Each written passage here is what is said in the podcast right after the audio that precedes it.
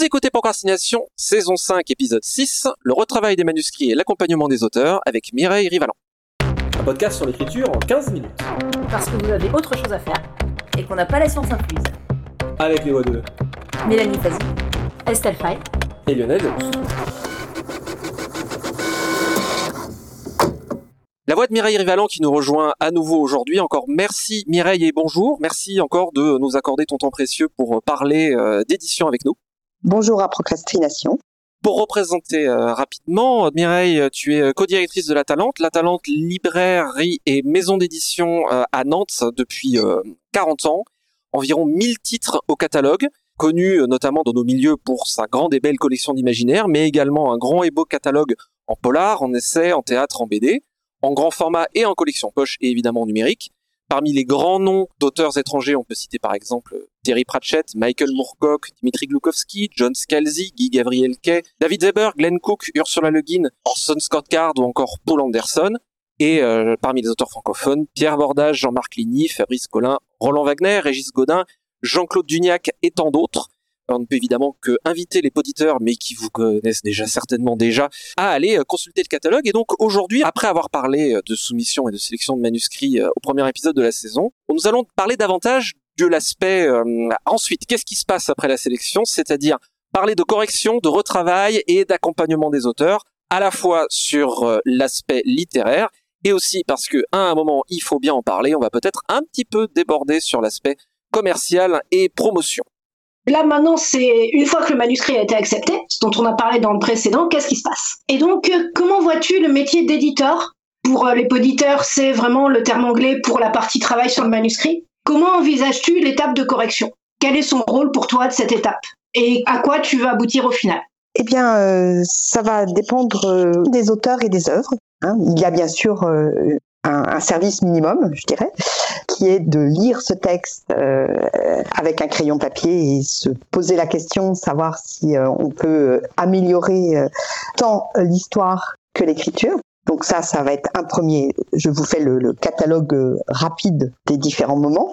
Et une fois que le texte est validé de façon éditoriale, il passe ensuite à la mise en page et ensuite il y a une correction finale où intervient euh, quelqu'un qui va faire une dernière lecture, poser éventuellement des questions sur euh, sur l'écriture, mais surtout euh, mettre vraiment en ordre l'orthographe et la typographie. Et ensuite ça passe, ça part chez l'imprimeur. Donc il y y a, vraiment des stades de vérification. je dis toujours que vraiment l'édition est un travail d'équipe et donc de l'auteur au départ imprimeur, c'est des gens qui repassent sur un texte qui se passent le texte, hein, comme on se passe une balle, c'est un jeu d'équipe, et qui à chaque fois se font confiance pour que le suivant améliore, enfin, améliore, mais en respectant l'œuvre, mais permette de, faire qu'effectivement on a le, le, le texte le, plus, le plus abouti possible. Donc c'est surtout la première phase qui peut être très différente suivant les textes et suivant les auteurs. Parce qu'effectivement, quand on a choisi un texte, vu qu'on l'a choisi euh, essentiellement euh, pour la capacité d'étonnement tant de l'histoire que de l'écriture qu'il nous a donnée, on n'a pas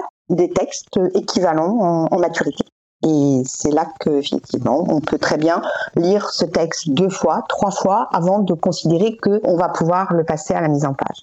Ce travail sur le texte lui-même, hein, et en partenariat avec l'auteur, ce sont des allers-retours. Ça peut être parfois de se poser la question d'une restructuration du roman, ça n'est jamais très important parce que précisément, on a choisi des romans qui nous ont suffisamment passionnés, donc ça veut dire qu'ils sont suffisamment construits.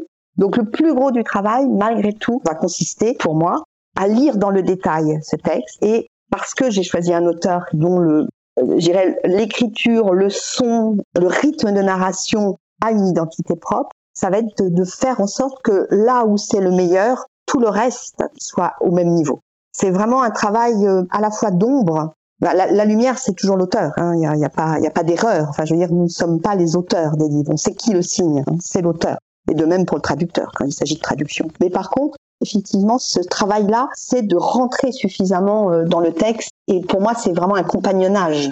Hein, je parlais d'équipe tout à l'heure. Moi, c'est sans doute le moment de mon métier que je préfère. D'abord parce que enfin, deux, c'est largement suffisant. Au-delà, euh, je pense que je suis euh, dans un autre rôle social. Là, c'est mon cœur de métier, c'est de rentrer dans cette fusion. C'est pas tellement de corriger, qui est un mot un peu laid et injonctif, c'est rentrer en fusion avec un auteur, avec cet échange où ce que je ressens, ce que je perçois de ce qui pourrait être amélioré, en face, l'auteur, l'autrice le vivent comme euh, quelque chose de non agressif, mais de participatif. C'est une co-construction, c'est réellement une co-construction.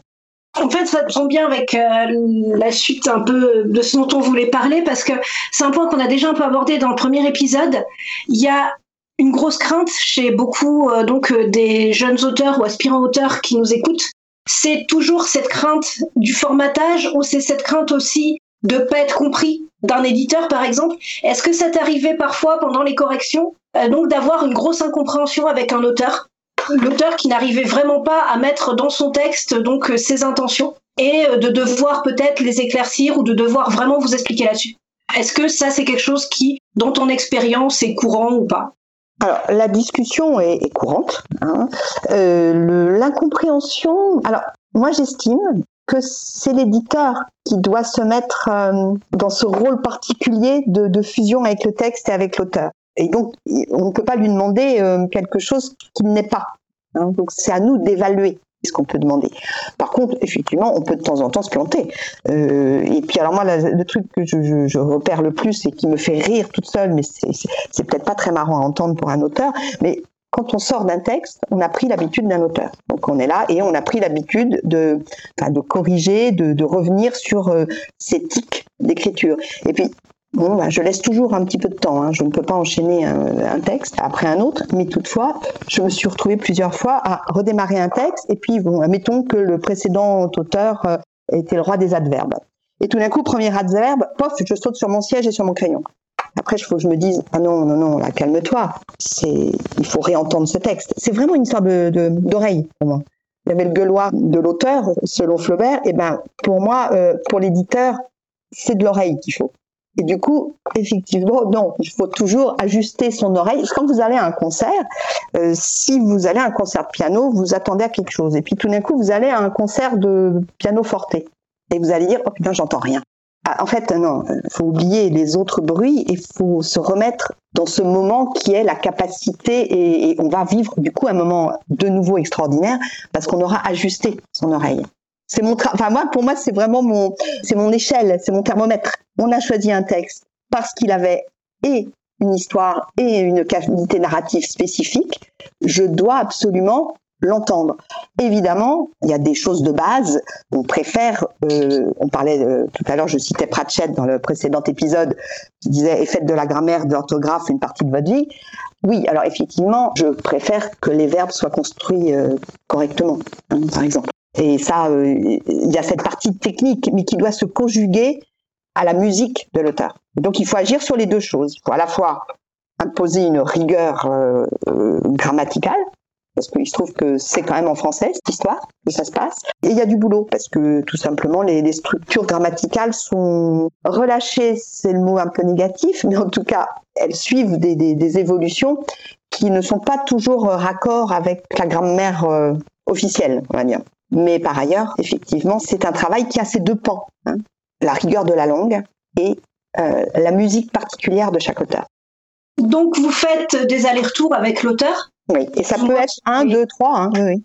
Et est-ce qu'il y a un moment où vous savez, voilà, entre l'auteur et toi, là, ça y est, c'est bon, on peut continuer? Est-ce qu'il y a quelque chose qui aide à définir ce moment-là ou ça varie vraiment sur les textes? Alors, ça peut varier selon les textes. Après, il y a en fait euh, une façon assez simple de clore le sujet, c'est de prévoir de publier euh, le livre.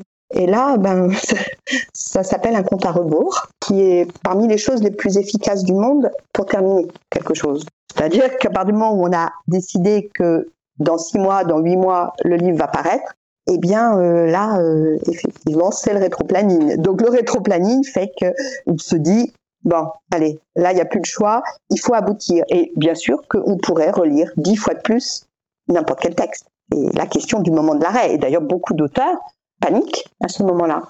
J'ai rarement vu un auteur qui souhaite se débarrasser de son texte, puisque c'est une partie de sa vie et que ça continuera à l'être, même quand il est publié. Du coup, euh, effectivement, on a ce rôle qui est de dire euh, stop. Et stop pourquoi? Ben Parce qu'en fait, vous avez voulu être publié, donc il se trouve que comme on est éditeur, on a prévu de publier. La plupart des auteurs euh, sont pas prêts à lâcher hein, leur texte.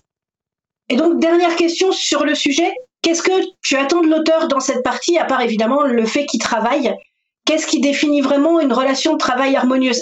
Est-ce que c'est par exemple le fait bêtement que l'auteur tienne des délais quand ils sont courts euh, ou tout ce genre de choses? Ah, la disponibilité euh, des deux côtés est capitale. Hein. oui. Euh, en général, je m'efforce de ne pas attendre des autres ce que je ne donne pas moi-même. Quand même, c'est un tout petit peu plus simple pour se respecter. Pour autant, euh, les uns et les autres, bon, on peut être pris dans des choses imprévues.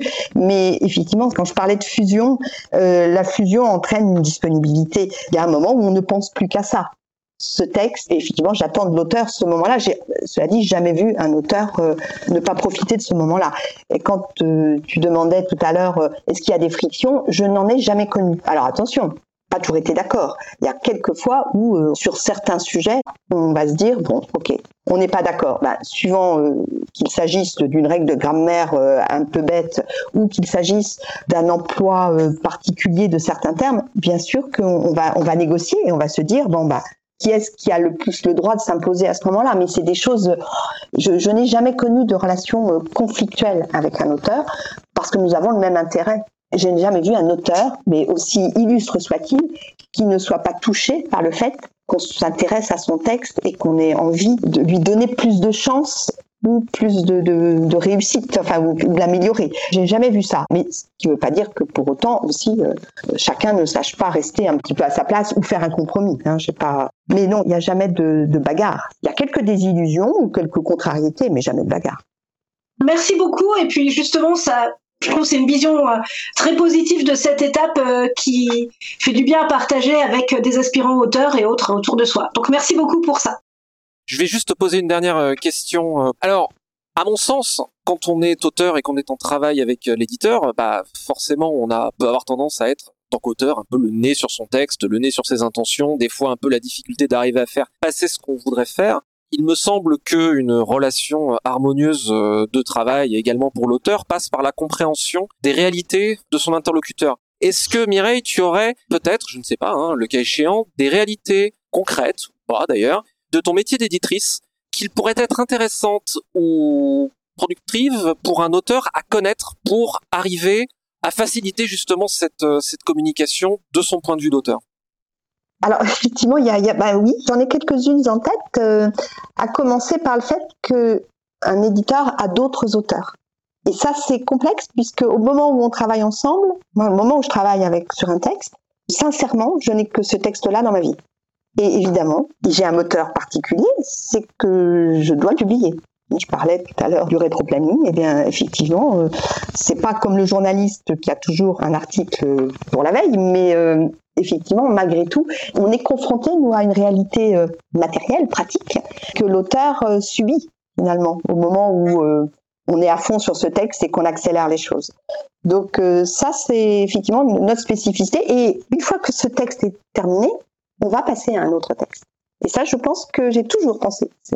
Je reste à ma place hein, et, je l'assume, mais j'ai toujours pensé que pour un auteur, quand se termine ce moment que je pense intense aussi pour l'auteur, pas seulement pour moi, euh, il y a forcément, euh, bon, heureusement il y, a le, livre qui paraît, mais euh, peut y avoir un moment d'abandon éditorial, mais par contre le relais est pris par la nécessité de promotion, de sortie du livre, qui je pense re-remplit la vie de l'auteur très favorablement. Mais il y a cette réalité euh, éditoriale d'un éditeur qui effectivement euh, est complètement euh, voué à un texte à un moment, mais c'est un moment. Et ça, j'ai toujours pensé que pour l'auteur, ça pouvait être une chose qui ne peut pas se représenter. Il se le représente rationnellement, hein, bien sûr. Mais à vivre, ça ne doit pas être si facile que ça. Merci infiniment encore Mireille pour le temps que tu euh, nous as accordé et d'avoir bien voulu euh, lever le voile sur euh, ton métier d'éditrice. Je suis sûr que nos auditeurs en retireront énormément de choses. Merci vraiment parce qu'on sait que tu es très occupé. Donc merci d'avoir passé ces deux épisodes avec nous. Pour retrouver La Talente sur le web, on invite à nouveau nos auditeurs à aller consulter le magnifique catalogue de La Talente à l-atalante.com, également sur Twitter at La Talente sans apostrophe. Pinterest et Instagram, c'est Aide la Talente en un seul mot. Et sur Facebook, édition au pluriel La Talente, tout attaché, sans underscore ni apostrophe. Je crois, Mireille, que tu as accepté de partager une autre citation avec nous pour conclure cet épisode. Oui, avec plaisir, parce que quand il s'agit d'Ursula Le Guin, je suis euh, toujours euh, prête. Et euh, j'ai découvert, après la mort de Cela Le Guin, j'ai relu Les Dépossédés et La main gauche de la nuit, il se trouve que publiait, je crois que c'était forcément un livre de poche, était publié Le langage de la nuit, qui est en fait un recueil de textes d'Ursula Le Guin, de textes critiques, sans doute comme justement aux États-Unis, il, y, a, tellement de tribunes possibles, que ce soit auprès des étudiants ou des masterclass d'écriture. Elle avait produit donc euh, des textes et euh, en particulier dans l'un où elle défend toute cette part de la littérature euh, de contes de fées, de fantaisie, de SF, parce qu'on s'interroge toujours sur la validité de la littérature de ce type versus la littérature générale, comme une littérature plus sérieuse et pour adultes. Elle dit une chose magnifique pour défendre la SF. Elle dit qu'un adulte n'est pas un enfant mort, mais un enfant qui a survécu. Waouh. Ouais. Merci beaucoup Mireille encore, merci à Mireille Rivalan, merci à La Talente, merci à vous de nous avoir suivis. Maintenant assez procrastiné, allez.